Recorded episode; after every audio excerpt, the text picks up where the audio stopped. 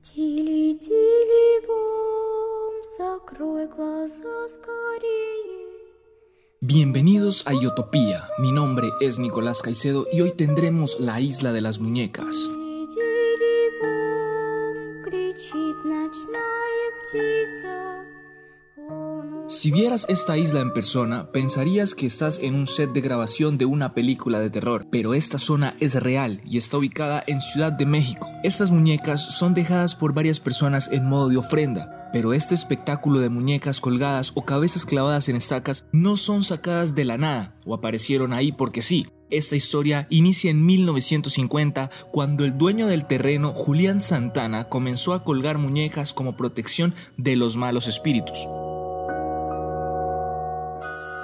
Santana creía que alguna persona le había puesto una maldición el día que encontró el cuerpo de una joven ahogada en la orilla del terreno en el que él vivía. Dicho terreno se convirtió en el epicentro de situaciones paranormales. Oír voces, pasos y llanto de mujeres era con lo que lidiaba Julián día a día, por lo que se dedicó a colgar muñecas para ahuyentar el espíritu de dicha mujer y su maldición. Pero esto fue solo el inicio. Empezó a obsesionarse a tal punto que pasaba horas buscando en la basura y en los canales de las alcantarillas muñecas viejas que la gente botara. Además, el brillo en sus ojos desapareció y era como un alma errante y miedosa.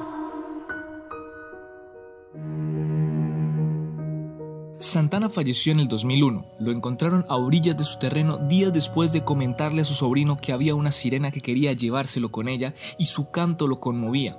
Tiempo después, surgió uno de los autorizados a conservar el sitio tal cual se encontró, a contar una de las historias más escalofriantes que le han pasado en sus años como conservador de sitios turísticos.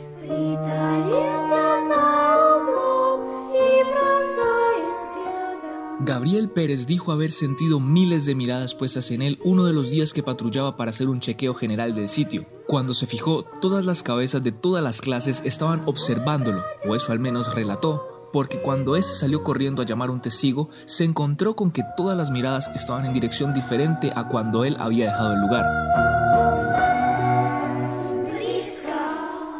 ¿Y tú?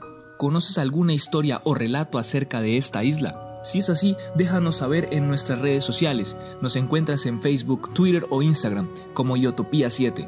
Mi nombre es Nicolás Caicedo y esto fue La Isla de las Muñecas.